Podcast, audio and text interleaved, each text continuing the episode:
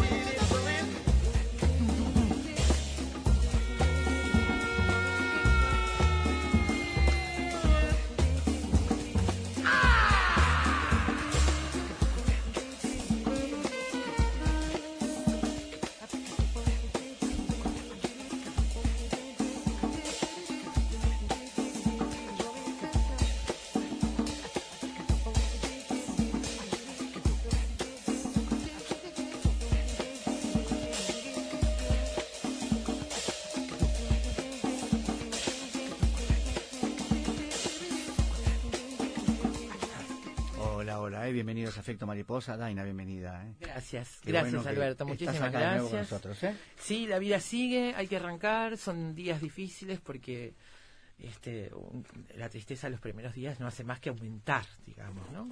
Después el tiempo pondrá las cosas en su lugar, pero solamente quiero en este momento agradecer desde el fondo de mi corazón y en nombre de toda mi familia la cantidad impresionante de mensajes que hemos recibido por vía pública, porque mi padre era un hombre público y en lo privado también, este, no solo eh, valorando los aspectos profesionales de mi padre, sino sobre todo la gente anónima que se cruzó con él en algún momento y destaca eh, su don de gente, su amabilidad, su solidaridad, este, recuerdos muy lindos que tiene la gente de haberse cruzado en distintos, en distintas épocas. Mi padre tuvo una vida que quiso tener, este, disfrutó de su vida y hasta último momento estuvo rodeado de toda su familia y se fue sin darse cuenta de que se iba. Así que yo estoy muy agradecida por eso.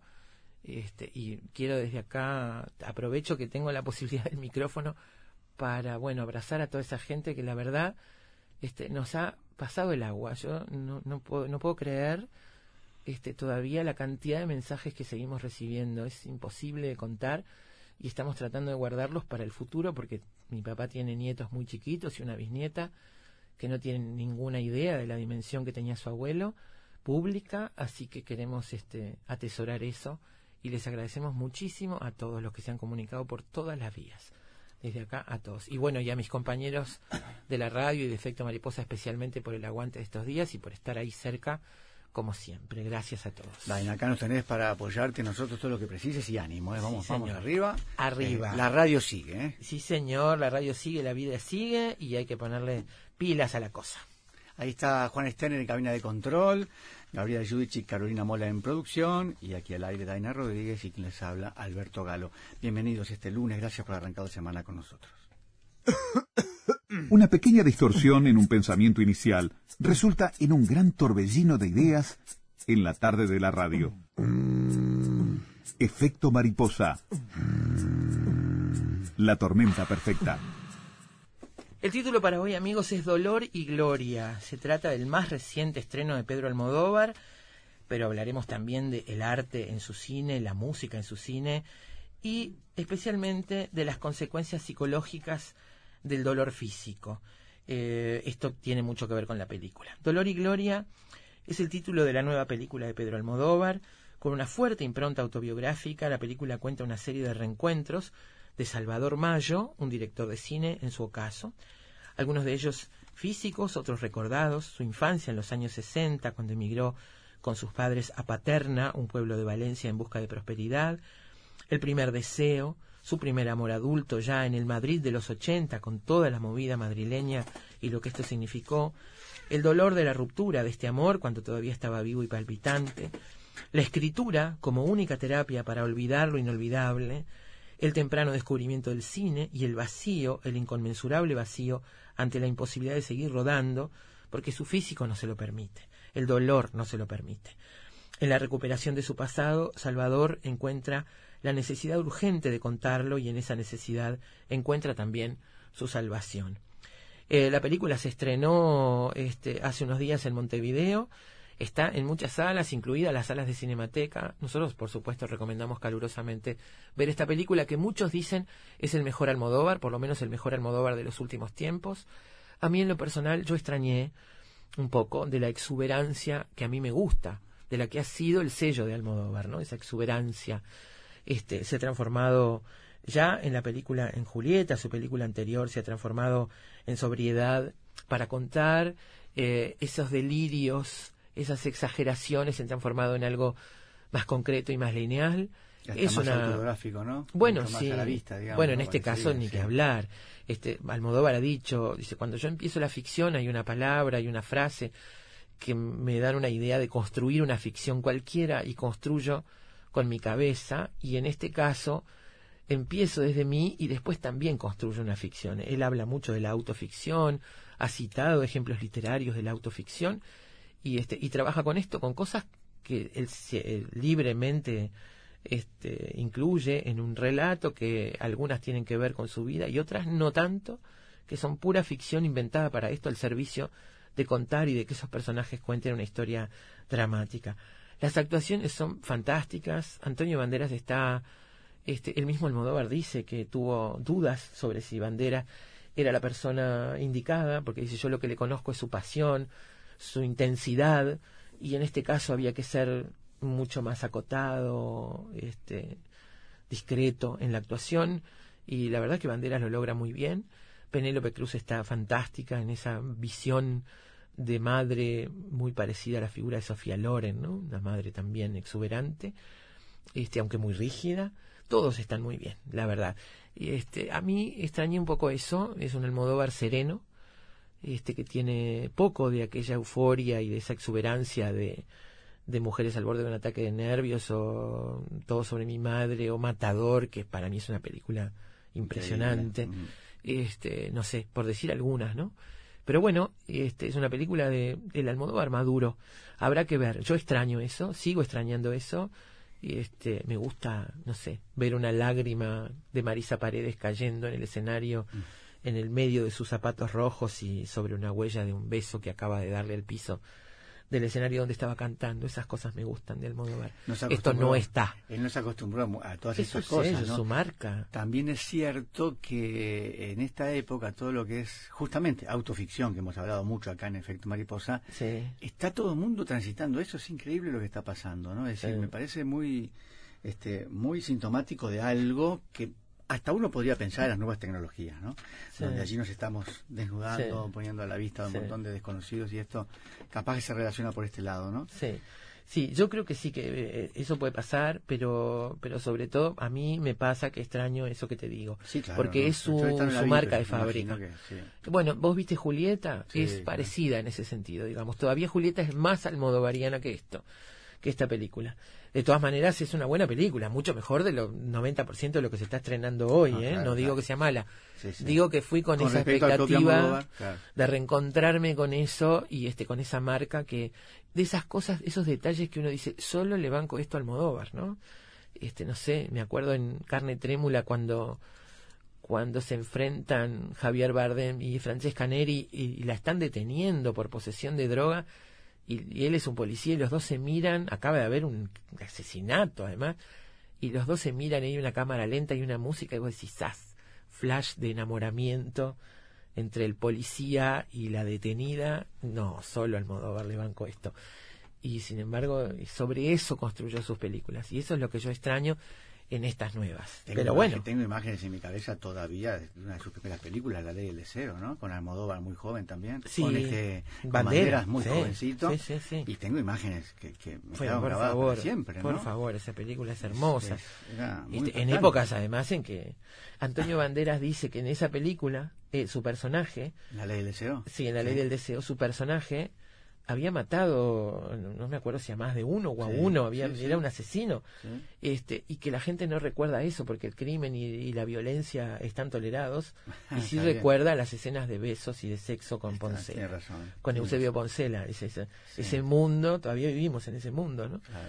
aunque Almodóvar ha hecho mucho por naturalizar la diversidad, este, y él también lo dice, ¿no? La diversidad de las opciones sexuales de la gente y de la naturaleza de las personas. Ha hecho muchísimo por eso. Y, este, y en esta película también está eso plasmado, ya lo veremos. Lo primero, bueno, para hablar de Dolor y Gloria y Almodóvar, detrás del espejo, es en entrevista con Diego Trerotola, eh, periodista, crítico de cine, director del Festival Internacional de Cine LGBTIQ, eh, Asterisco. Así que charlaremos con él sobre esta película y sobre Almodóvar seguramente. Después el arte en Dolor y Gloria. No el arte de la dirección de arte de la película, que es muy importante, sino cuánto contiene de referencias a la literatura, a la pintura, a la escultura, a la música.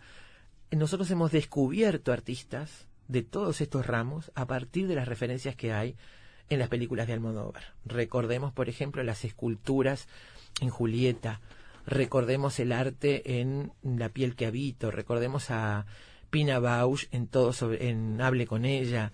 Está lleno de referencias en las películas de Almodóvar. Vamos a hacer un repaso por el arte en esta, en Dolor y Gloria, que además ha implicado la reproducción exacta del apartamento donde vive Pedro Almodóvar para ser el hogar de Antonio Banderas. Dice Banderas que rodaban ahí y que cuando él salía del set le parecía que se iba a encontrar con el palier y el ascensor del apartamento de, Almodóvar. Y dice Almodóvar que entraban y salían de la casa real de él todo el tiempo llevándose jarrones, libros, cuadros.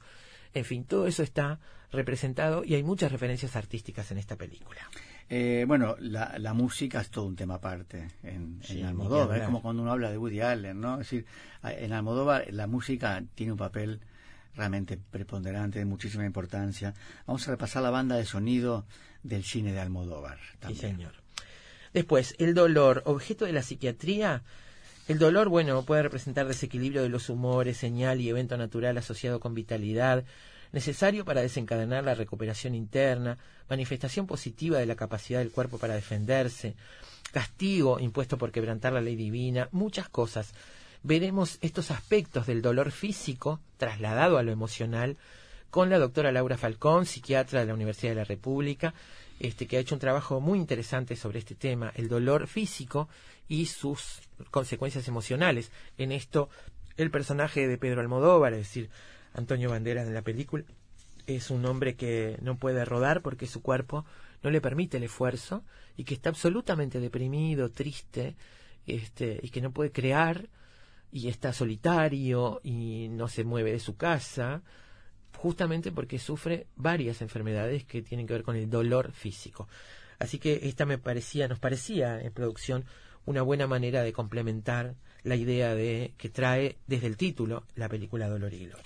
Vamos a comentarles para terminar el programa algo sobre las cuevas de Paterna, porque algo tiene que ver con esto la película también, ¿no? Sí, ellos se mudan, esto es ficción pura, se Sí. mudaron en realidad a otro lugar, desde su pueblo en La Mancha, se mudaron a otro lugar en los 60 buscando prosperidad. En la película se mudan a este lugar, Paterna, donde aparecen esas cuevas habitadas por gente. Gente vive adentro de cuevas, adentro de las piedras, adentro de las rocas, este, y se arman allí sus casas. Hay un circuito turístico que ahora tuvieron que reforzar, Alberto, en estos días a partir de la película de Almodóvar, para que la gente vaya a conocer ese lugar. Estas cuevas de Paterna son un importante patrimonio histórico y artístico, compuesto por la Torre Árabe, el Palacio Condal, la Iglesia de San Pedro, un conjunto de casas cueva, chalés modernistas, así como de obras hidráulicas, destacando sus molinos y azudes, por ejemplo. ¿eh? Eh, Dolor y Gloria, entonces, el título de Efecto Mariposa para esta tarde. Quédense por allí. Como ven, tenemos un lindísimo programa para arrancar la semana.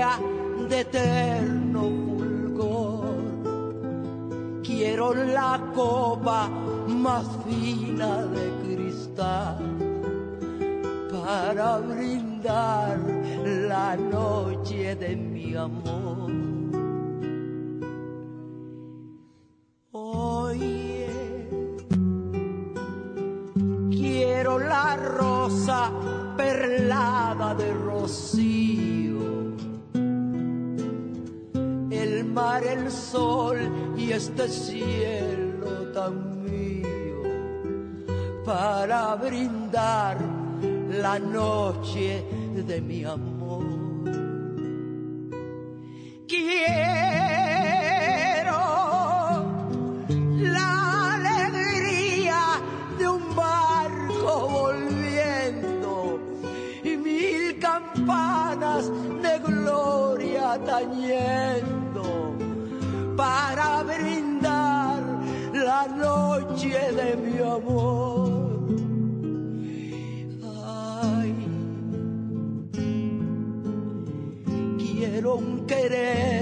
Tan intenso y profundo y también todo lo hermoso del mundo para brindar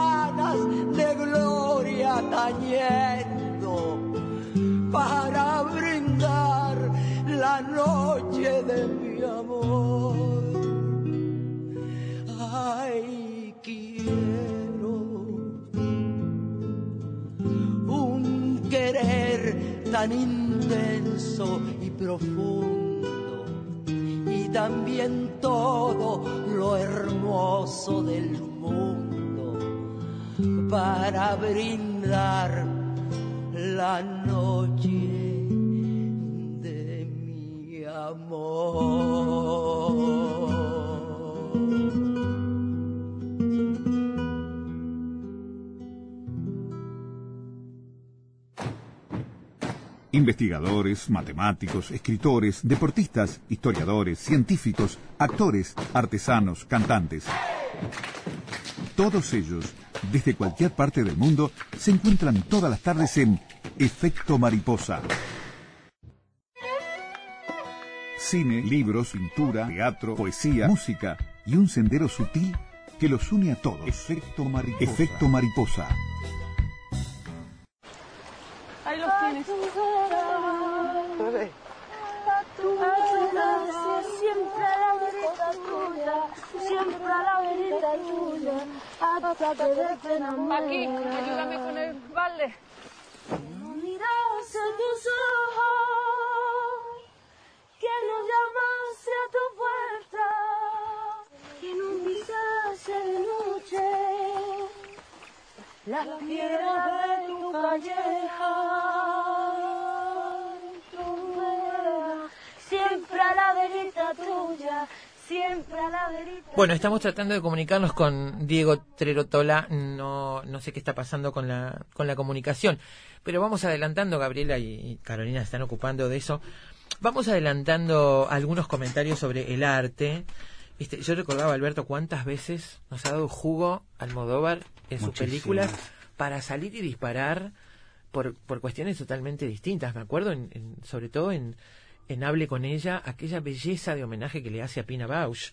Impresionante. Este, y a partir del cual... Yo la conocí ahí. Sí, A Pina- claro. Pina Bausch pero yo también, y mucha gente, investigando después que vi la película, buscando a ver qué referencias había, nos encontramos con esa belleza y pudimos profundizar en, la, en el arte de Pina Bausch.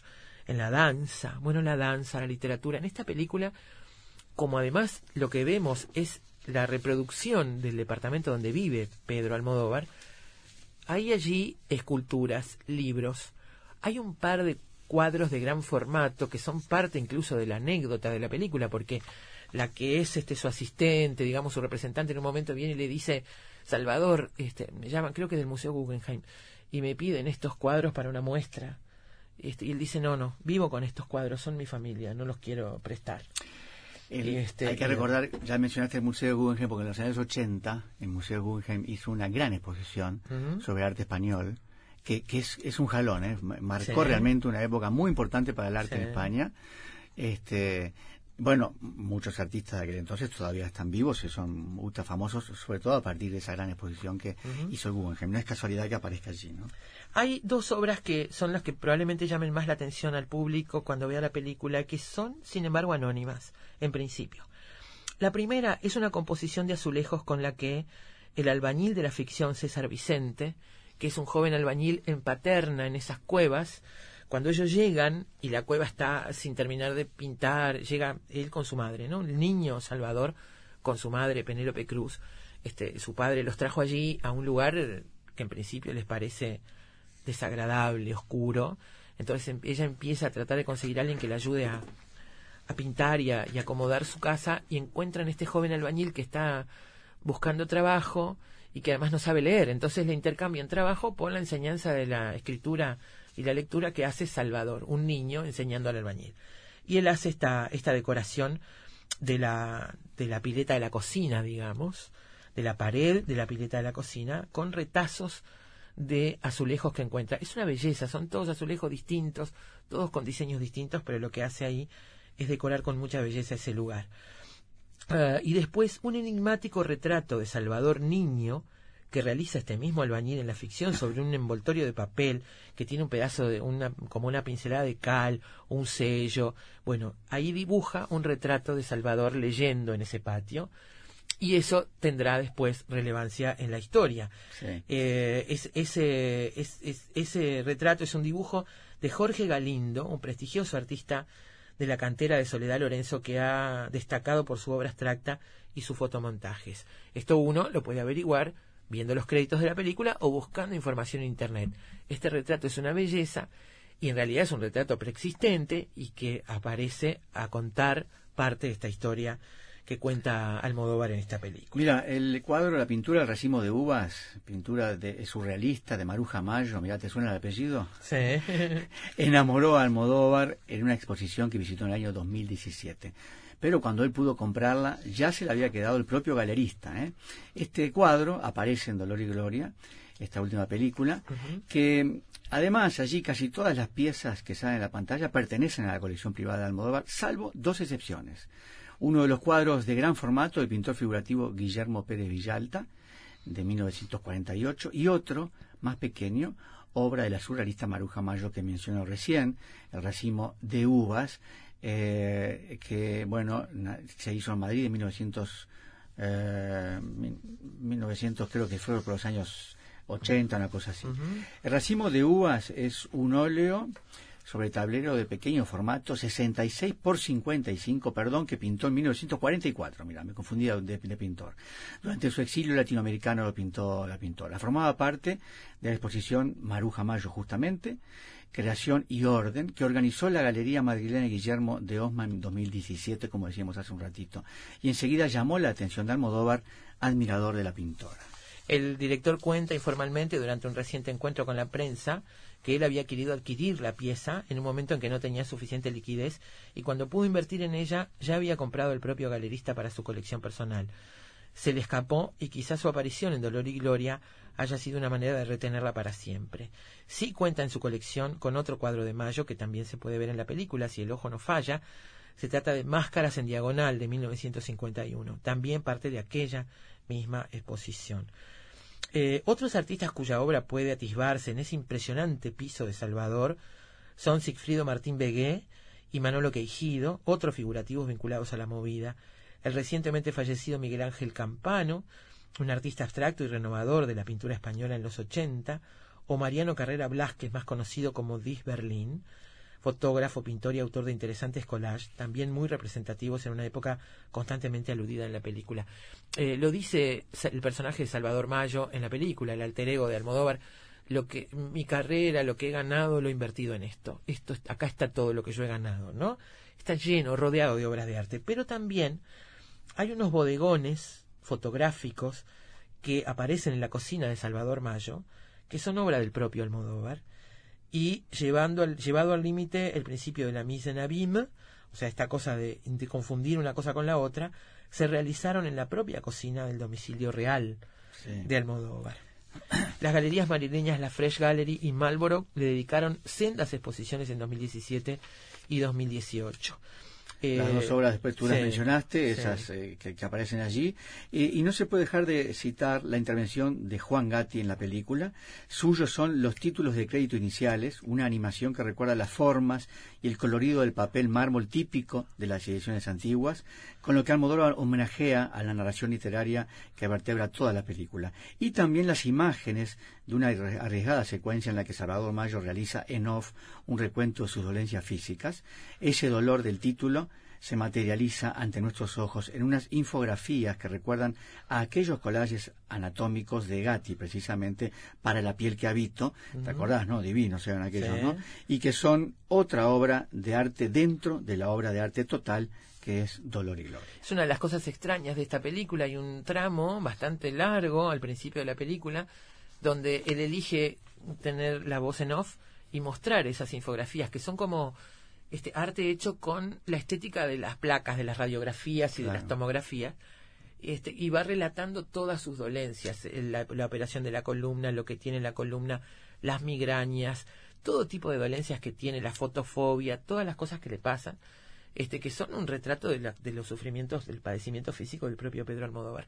Y aparecen ahí con una cosa plástica interesante, pero muy rara en el cine de Pedro Almodóvar, digamos. un tramo de varios minutos o segundos, no sé, pero bueno, largo, minutos, probablemente tenga más de un minuto, este, donde aparecen estas secuencias de, de infografías que son, como tú decías, de Juan Gatti, que tiene, yo después estuve mirando, una larga historia con Almodóvar desde aquella movida madrileña, aparentemente es como su eh, con su parceiro, su compañero de ruta, en representar la movida en el cine, ah, porque la estética de, de Gatti ha estado presente en todos los títulos de crédito hasta un momento en que tuvieron una pelea feroz y atroz y dejaron de hablarse. Mm. Y hace un poco tiempo se reconciliaron. Esto mirando casi las informaciones de Revista del Corazón. Katy dijo en algún momento mi situación con Almodóvar es como la de un divorcio. Hubo juicios en el medio, una pelea intensa. Este, y aparentemente se reconciliaron. Bueno, de hecho, Gatti está, como decimos, en esta, formando parte de la estética de esta película y retomando esa, ese camino estético de, de Almodóvar. Muy bien, muy presente entonces el arte en esta película de Almodóvar. Sí, ¿eh? señor. Ahora sí, parece que la producción pudo encontrar a nuestro amigo Diego Trerotola. Después de la pausa conversamos con él sobre Dolor y Gloria. Siempre sabremos cómo empieza, pero nunca cómo termina. Lo único seguro es que el sol sale por la mañana y se oculta en la noche. Lo que sucede en el medio es culpa de efecto mariposa. Sogno, sogno, e tu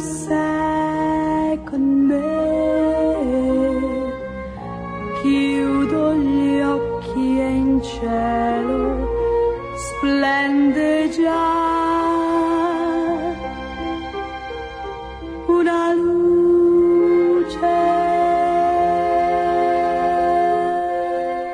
pesar de que se extraña la presencia de la música como un personaje más y acompañando los momentos más melodramáticos de la trayectoria y del estilo de Almodóvar, hay música presente en esta, en esta película, algunos temas característicos como el que escuchábamos al comienzo este, en la voz de Chabela Vargas, que aparece en la película en una frase, nada más, porque el personaje de Asier Echandía eh, rechaza, dice, no, no la soporto, no puedo con ella.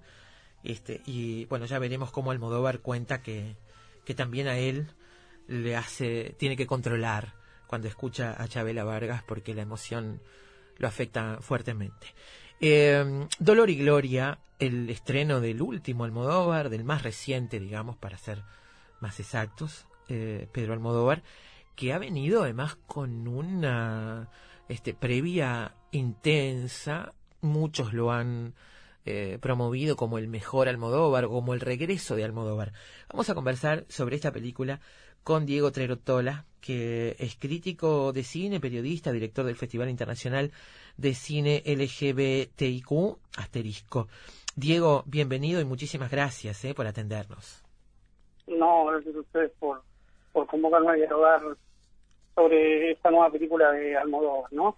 Sí. Eh, que como decía, sí, hay, eh, hay como una cierta discusión porque al mismo tiempo que Almodóvar se pone del lado de una honestidad brutal para hablar de él mismo, eh, en un punto la película, si se quiere, relega o, o reniega casi de su estilo, en el sentido mm, más cinematográfico de la palabra, es decir, está Almodóvar totalmente exhibido y al mismo tiempo es un Almodóvar no tan estilizado, un poco más, eh, si se quiere, eh, despojado, Sí. eh, sobre todo los manierismos Totalmente. Yo, yo creo que pasa de exuberante a minimalista, de, de Claro. barroco a despojado.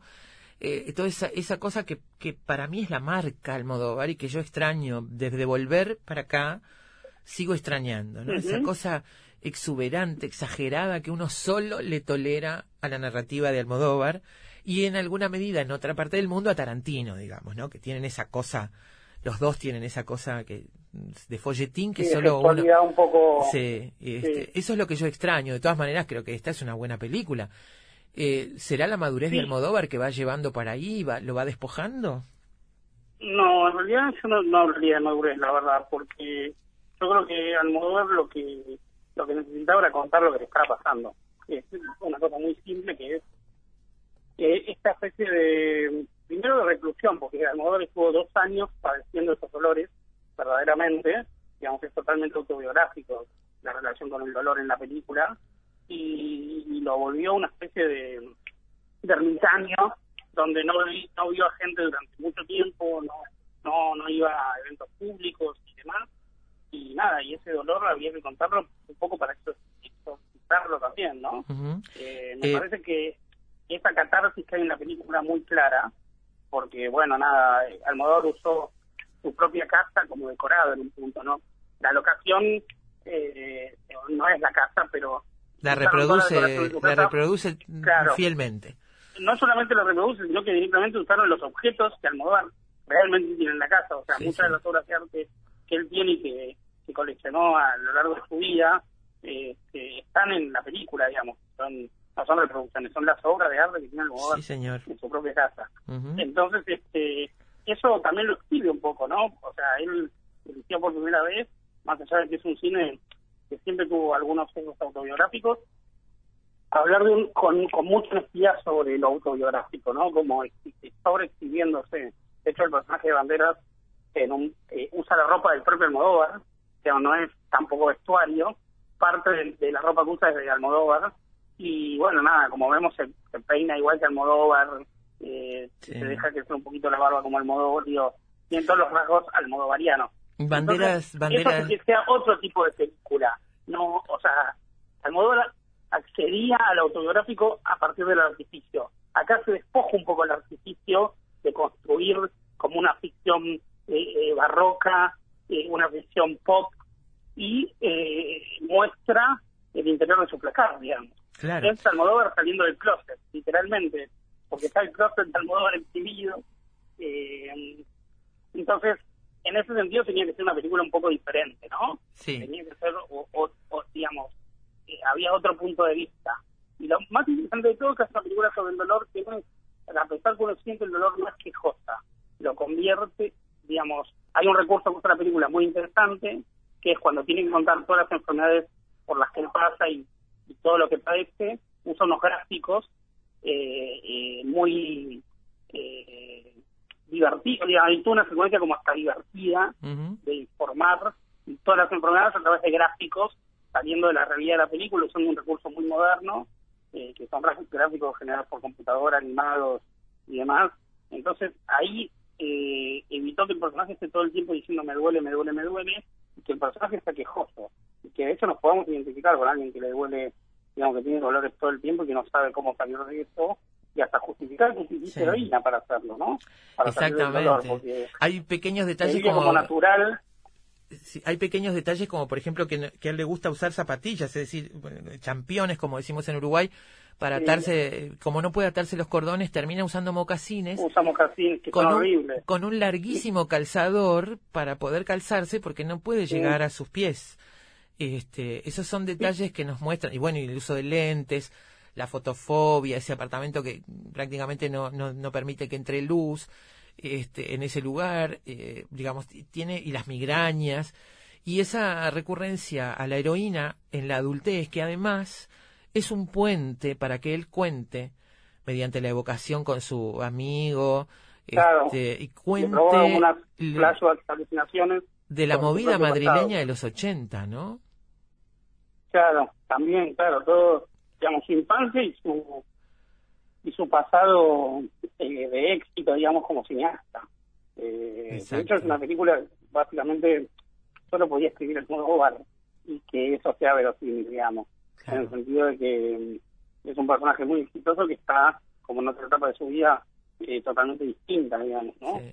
y al mismo tiempo tener ese pasado que tiene y esa relación con la madre que también la, eh, Almodóvar la contó y a pedazos en, en sus películas. Entonces Sí. es un poco como un rompecabezas Almodóvar de poder reconocer todo lo que es autobiográfico en cine. Sí, Sirve un poco como como guía de, de viaje a través del cine Almodóvar también, ¿no? sí, Están esos pueblos natales que acá de Valencia, en el caso de él era La Mancha, pero digo, eh, son pueblos básicamente similares, digamos, ¿no?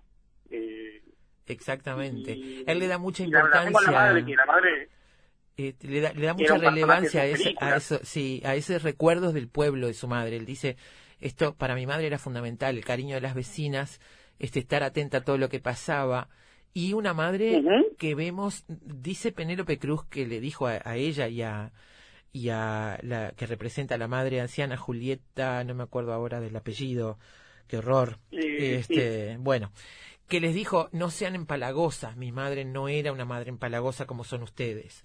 Viste que es una madre distante, dura, este, que se nota eso, incluso tiene en la vejez escenas muy fuertes con el propio este personaje de Salvador Mayo, ¿no? Escenas duras que, que cuenta Antonio Sí, Bandera, sí. le costó mucho representar. Sí, son escenas que algunas igual también hay que decir que no, Almodóvar lo, lo dijo en varias entrevistas, su, eh, su madre no le requirió tanto, digamos, como le recomienda en la película, eso es un giro un poco más dramático Sí. que tiene la beta melodramática, digamos, eh, Almodóvar, pero sí era como decís vos, un, un personaje que no era no, no era pintoresco, una, una señora mayor pintoresca, sino que era muy dura, muy sarcástica. Digo, en, en las películas de Almodóvar varias veces al personaje de la madre, cuando no lo interpretaba ella misma, porque hizo algunos personajes, no necesariamente de la madre, pero eh, Francisca Caballero, que así se llamaba la madre de Almodóvar, hizo pequeños papeles en, en Sí. la película de Almodóvar, pero en otras veces eh, el personaje de Chuslan Preve, que es la actriz como ícono del cine de Almodóvar, está basada en su propia madre y decía parlamentos literalmente eh, pronunciados por su madre en algún pronunciado momento, por su digamos, madre, ¿no? sí, sí. Almodóvar dijo en alguna entrevista que esa escena en la que Antonio Banderas dice que le costó mucho representar, que cuando decían este rodando él no podía articular la frase, esa escena en el balcón, este, que Sí. es que es una recriminación a su madre, dice, esa conversación nunca existió en la realidad. Fue mi manera, Claro, no, no. mi manera en la ficción de resumir o representar un conflicto. Esa conversación concreta nunca existió. El conflicto claramente sí. En realidad, una madre de ese pueblo que nunca asumió este, la personalidad o las particularidades de su hijo, ¿no? Claro, sí, hay algo de eso que no, no, no o sea, lo que un poco está diciendo que no, no fue tan triste ni tan directo, sino que era un conflicto que había en la relación madre-hijo, pero que quizás no fue tan melodramático como que la madre enunciándolo tan como como como en la película, digamos, ¿no? Sí. Igual es una experiencia también, esto, ¿no? La autoficción que la misma madre nombra en la película, es que quizás, más allá de que eso no existió, Almodóvar internamente lo vivía así, digamos, ¿no? Como, Claro. Y la madre también, entonces Tú hablas es un poco de de... usar la ficción para reconstruir también un paisaje mental que uno tiene. Claro. Tu, tu reseña está, este, bajo este título, Almodóvar detrás del espejo, está estructurada en esta idea del reflejo y del espejo. Y es interesante porque claro. la película discurre por esos dos espacios temporales, es decir, la infancia y, eh, y la adultez. Todo lo demás está evocado desde la adultez, pero no mostrado. Lo que sí muestra eviden- de una manera evidente, y para mí es la parte más bella de la película, es esa infancia.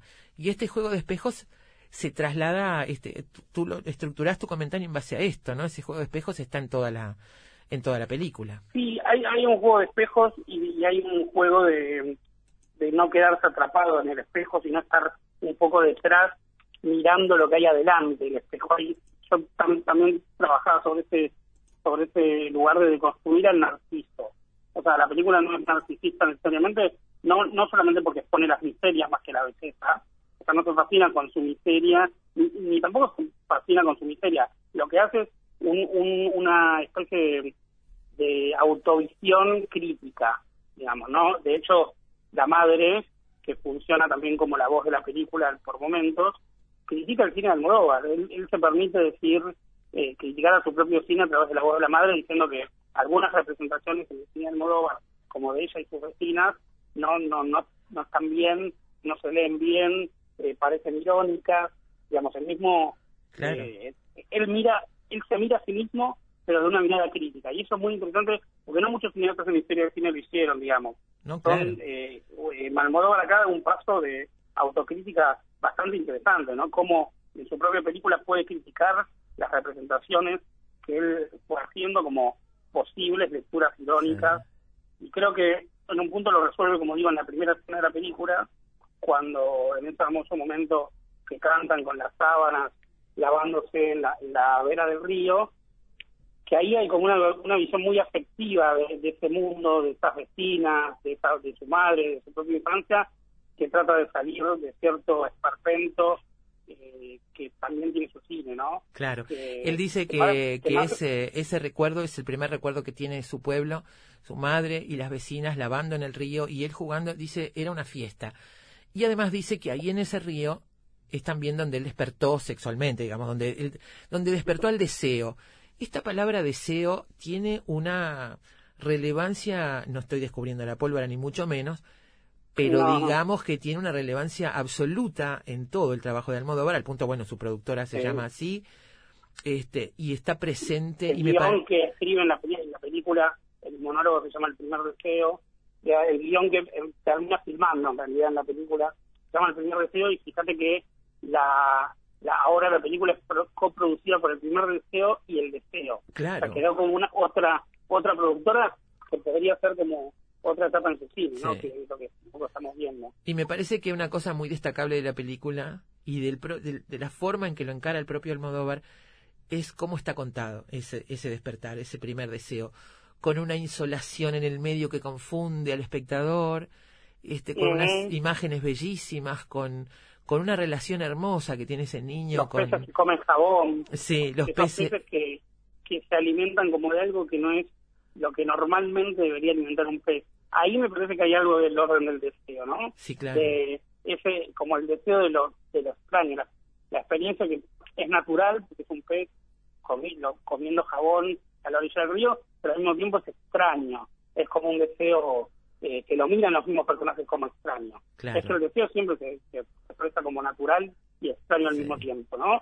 Y me parece Sí. que es un poco ese juego entre lo... Yo uso la palabra natural por no encontrar otra mejor porque no me gusta tanto, pero, Sí, en- pero en se la película, como literalmente aparece la naturaleza, hablamos, podemos hablar de natural, pues son peces, pero como, como el deseo se expresa como, como natural y al mismo tiempo como extraño. Y eso es una de las cosas más interesantes del cine de Almodóvar, y en esta película sobre todo que es bastante crítica, ¿no? Como, eh, como también él desea a su amante, antiguo amante, a, a Leonardo Variables que aparece en la película, y al mismo tiempo hoy lo mira como un, un deseo extraño y quizás no posible, ¿no? Como Sí. eh, en ese momento de ese encuentro que es eh, eh, como un momento de magnético que los dos le brillan los ojos de deseo y al mismo tiempo retroceden, ¿no? Como, Eso es fantástico porque es, va, va contra lo que todos esperábamos que sucediera y este Claro. y termina de una manera totalmente diferente y es un momento de actuación entre los dos que realmente a mí logró conmoverme logró conmoverme mucho la historia de amor sí, a mí también. pero muchísimo ¿eh? esa Es- historia de amor han es una pasado historias de amor de, de Almodóvar, sin claramente. duda sin duda me logró conmoverme muchísimo eso y el monólogo de Asier Siandía que es fantástico como lo hace este, hay, hay gente que le resultó Sí, sí, sí. medio cargado que hermoso. tuviera tanto tiempo, pero a mí me pareció hermoso y creo que hay es una bisagra en la película ese ese monólogo dicho por Echandía este que, que cuenta Eh, esa historia del primer deseo, el primer contacto con el cine. Este, Claro, y la verdad salvó sí, finalmente. sí, me parece que me momentos parece que muy también una de las cosas interesantes de esta película es Almodóvar que es un- en, en algunas cosas es un cineasta de búsqueda y, y sobre todo también la actualización de su cine. Estos actores que utilizan esta película como es, a él que estamos hablando o el que hace el padre, que es un actor cómico bastante famoso en España, o claramente usar a, a Rosalía como cantante al principio de la película, es que, y- y eso conjugado con sus míticas actrices, ¿no? Obviamente eh, Cecilia Roth, la primera actriz, de la, la primera actriz que aparece en la película, eh, y, y otras actrices que viene usando en sus películas, Penélope Cruz, obviamente. Eh, creo que hay una, una actualización eh, eh, cultural del Modóvar que es muy importante. Y en eso Sí. muestra que eh, está vigente, digo, mira la cultura española, encuentra eh, nuevos actores, nuevos performers, nuevas formas de, de entender el presente de, de España, digo, la figura de Rosalía es un caso. de- Es de una joven que está haciendo música tradicional mezclada con el hip hop, ¿no? Rosalía. Tal cual, tal cual. Es, es, es- me parece que es una película también muy joven en un punto, en el sentido de que encuentra una forma de, de- de conjugar, de poner en diálogo la cultura del presente, no desdeñarla. Es una película nostálgica. O sea, está viviendo el presente, el dolor, Sí. pero también está viviendo el presente en toda plenitud, digamos, ¿no? Es, eh, se actualiza de Almodóvar y eso es interesante también. Es cierto, sí, Este, es cierto. Eh, Yo pensaba, este, después que vi la película, que nos quedamos charlando bastante sobre ella, pensaba en que en esta parte del mundo, una referencia como la que la película tiene a través del relato, que no, es, no lo muestra, pero a través del diálogo entre, entre personajes, concretamente entre el personaje de Salvador Mayo y su antiguo amor, Leonardo Esbaraglia, o su amigo Ayer Echandía, eh, evocan eh, para esta parte del mundo, esa evocación de la movida madrileña de los 80 quizás sea un poco lejana, pero me parece que para los españoles tiene que ser un golpe en el corazón, porque eh, esa cuestión de, de los jóvenes que han muerto, el propio Almodóvar ha dicho, la movida madrileña fue la libertad total, pero también fue el Vietnam de los jóvenes madrileños. Morían como moscas Sí, este, por, por la droga, por el, por el caballo, ¿no? Como le dicen a la heroína. Este, y eso está Sí, sí. presente en la...